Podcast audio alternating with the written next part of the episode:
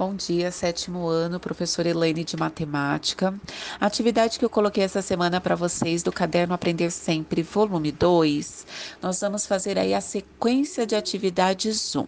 Aula 1 e aula 2, vamos medir? O primeiro exercício está falando registrando a altura.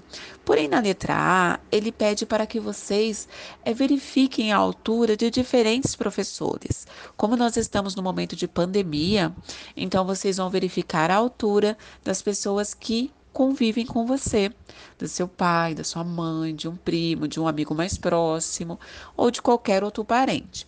Então, é essa altura que vocês têm que registrar na letra A. Na letra B, você vai colocar o nome da pessoa na primeira coluna, que você verificou a altura. Na segunda coluna, ele pede essa altura em centímetros.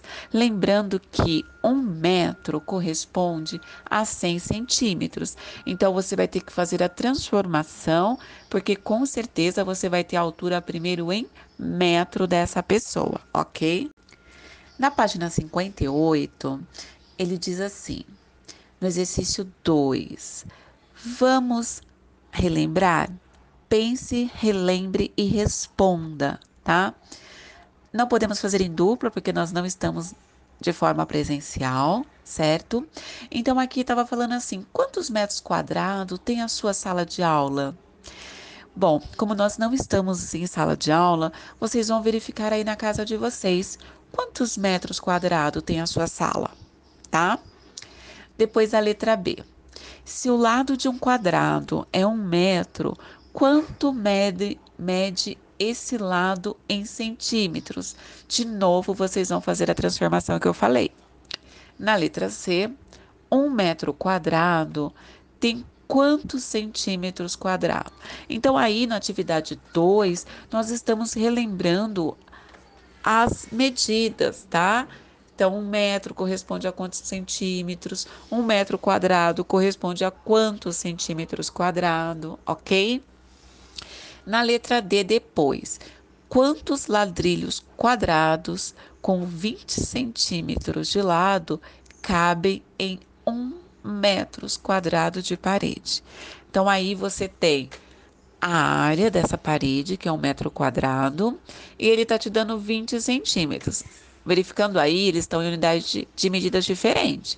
Então, primeiro vocês vão ter que transformar aí ou o centímetro em metro quadrados ou metro quadrado em centímetros, ok? Depois na letra E, vocês vão é, fazer um probleminha, criar um problema. Para ladrilhar o piso da sala, o pedreiro cobra por metro quadrado.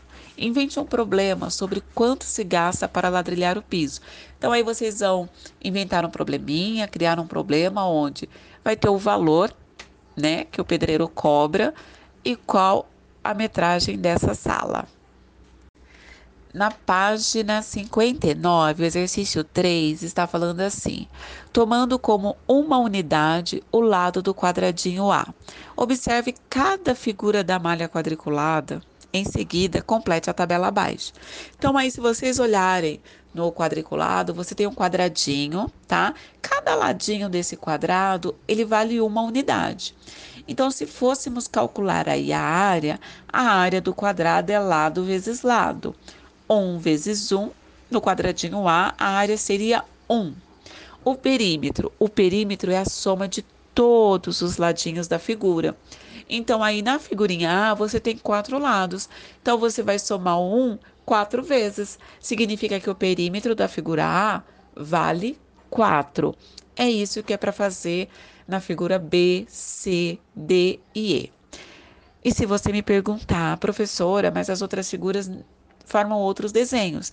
Então você divide as figuras como se fossem retângulos, quadrados, e depois você soma para você obter as áreas totais, ok?